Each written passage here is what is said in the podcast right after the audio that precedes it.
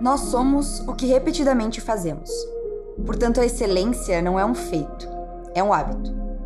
Se desejamos ter paz interior, tranquilidade e saúde mental, devemos nos habituar a ter comportamentos que nos tragam isso. Se aspiramos ao sucesso profissional, reconhecimento e autoridade, o nosso dia a dia deve conter atividades que nos levem ao encontro disso. Nossa identidade, quem somos e como vivemos, é reflexo das ações que executamos todos os dias. Nossos hábitos nos formam, nos definem. Sabendo disso, como podemos formar os nossos hábitos para nos tornarmos a pessoa que desejamos ser? Meu nome é Hadla Hassan e eu sou a criadora do Você em Equilíbrio. Seja muito bem-vinda a mais esse episódio do Justo e Equilibrado, um podcast tipo saideira com reflexões sobre produtividade, mentalidade, empreendedorismo vida em sociedade, principalmente sobre o ser.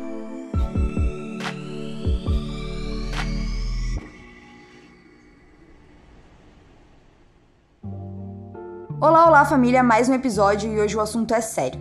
Pode ser que vocês nem estejam preparados para ele, mas eu acredito que vai ser uma quebra de paradigma na vida de muitos, assim como foi na minha. Eu não sei o que tu tá fazendo enquanto tu ouve esse episódio, mas se tu não estiver fazendo nada que demande atenção e os dois olhos abertos, eu quero te convidar a fechá-los por um instante e tentar visualizar o que eu vou te pedir em seguida. Olhos fechados, vamos lá. Se coloque no momento em que tu acorda. Qual que é a tua primeira reação? Primeiro pensamento, primeira atitude? Depois que tu desperta, qual é a primeira coisa que tu faz? Continua na cama mais um tempo, levanta, pega no celular? Quando o teu dia realmente começa, quais são as ações que tu tem? Como é a tua rotina? Tem um momento para cuidar do teu corpo e da tua saúde? Como são as suas refeições? Existe um horário para cuidar da tua mente e do teu espírito? Isso tudo que tu visualizou agora está alinhado com a pessoa que tu gostaria de ser no futuro? Essas ações estão contribuindo para a vida que tu quer ter? Eu sei que parece idiota, mas faz o esforço de pensar sobre o que tu faz no dia a dia e como é a tua rotina e principalmente como são os teus hábitos.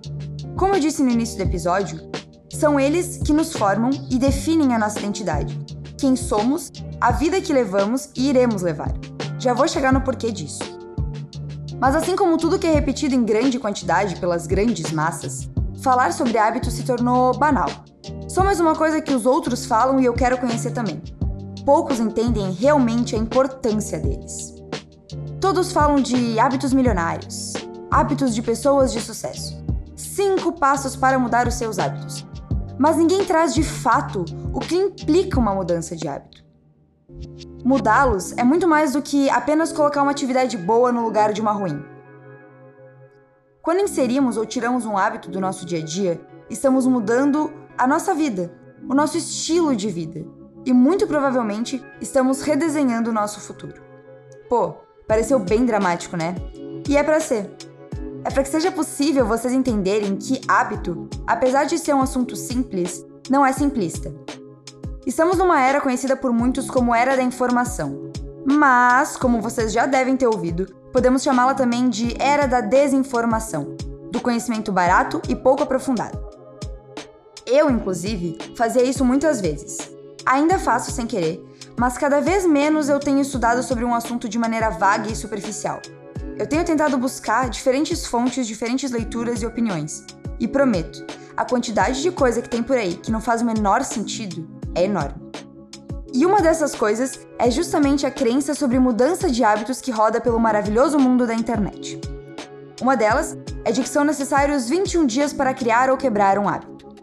Eu acreditei nessa informação por muito tempo, confesso. Só fui saber que ela não era verdadeira depois de assistir às aulas do professor Pedro Calabres, onde ele explica por que, esse número não faz o menor sentido e por que, que o desenvolvimento de hábitos é extremamente particular. Leva em consideração a nossa personalidade, que é individual, as nossas experiências anteriores, nossos objetivos futuros, o meio em que a gente vive e principalmente o próprio hábito em questão. Eu posso demorar um ano para adquirir X hábito, enquanto tu pode demorar 10 dias para adquirir o mesmo. Assim como eu posso demorar 3 dias para adquirir um hábito e 3 anos para me desfazer dele. Ao longo do episódio, tu também vai descobrir o porquê. É um assunto complexo, mas que a simplificação faz com que as pessoas não se sintam capazes de mudar. Quando se fala que são necessários 21 dias para construir um hábito, ou que é só criar um gatilho que ele acontece, tornando isso uma regra, aquelas pessoas que não conseguirem fazer isso nesse tempo, muito provavelmente vão desistir, desacreditar de si mesmas e tornar a viver vidas medíocres simplesmente porque foram apresentadas a elas fórmulas que não existem e não funcionam de verdade. Ou se funcionam, é por pouco tempo e para poucas pessoas. Outro motivo que faz com que a galera desista no meio do caminho é a forma como nós enxergamos os hábitos.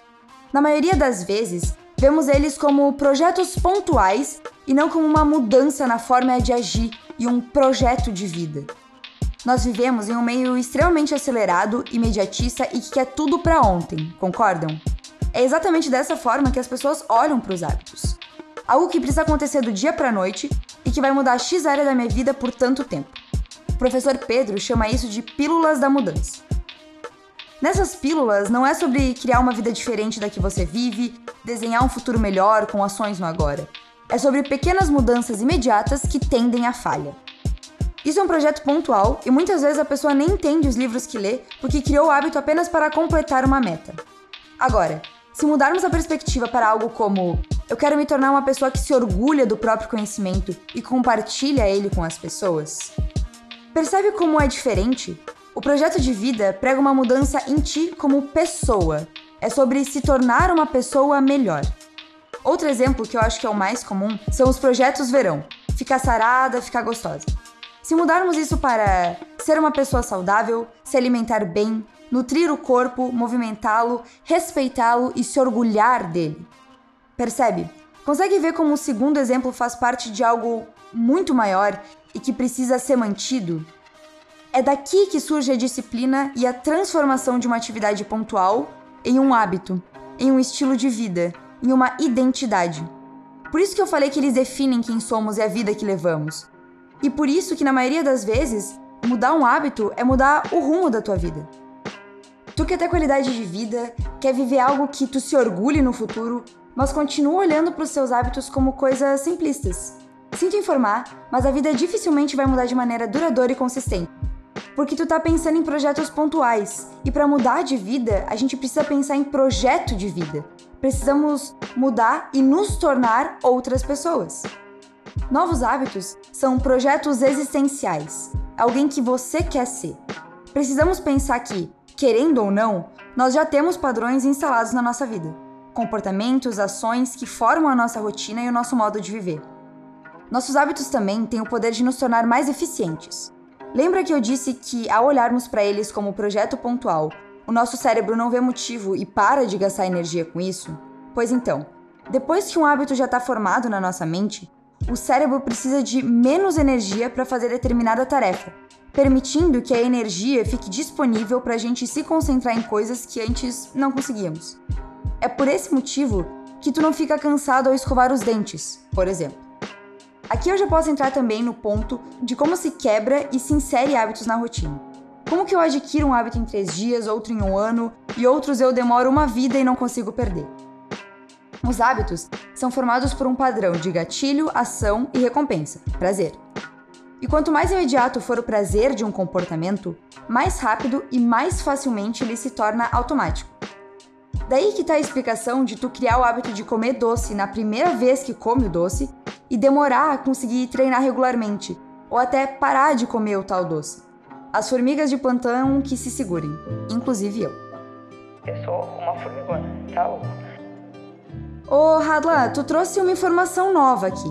Tu disse que os hábitos são formados por alguma coisa, né? O que, que é isso? Sim, eu trouxe uma informação nova e eu deixei ela pro final, justamente para que vocês chegassem aqui com a mentalidade de que um hábito não deve ser um projeto pontual, mas sim um projeto de vida. E eu quero que, antes de tu tentar inserir ou tirar algo do teu dia a dia, tu saiba que tipo de pessoa tu quer te tornar. Para daí sim conseguir planejar os teus próximos passos, criar hábitos que fazem sentido e desenvolver uma rotina que te dê orgulho, mesmo que seja um saco às vezes. Feito isso, os hábitos são formados a partir dessa trilha. O gatilho, que desperta em ti o desejo de realizar tal tarefa. Geralmente a gente nem percebe ele nos hábitos que a gente já tem. Por exemplo, O que tu faz quando tu escova os dentes pela manhã? Por que que tu começa? Em qual parte da pasta tu aperta? Por onde tu começa se servindo na hora do almoço? Entende? Tu pode criar um gatilho ou identificar os que já existem na tua rotina, caso tu esteja querendo desfazer algum hábito. Se tu não consegue estudar quando chega em casa do trabalho, tenta analisar o que tu faz quando tu chega. Tu vai pro sofá? Vai pra cama? Come, toma banho, organiza as tuas coisas? Qual é a ordem dos acontecimentos? Depois, tenta mudar a ordem ou inserir um gatilho diferente. Depois, nós temos a rotina, que é as nossas ações como um todo como acordar, lavar o meu rosto, fazer um café e ler. E por último, e mais importante eu acho, a recompensa.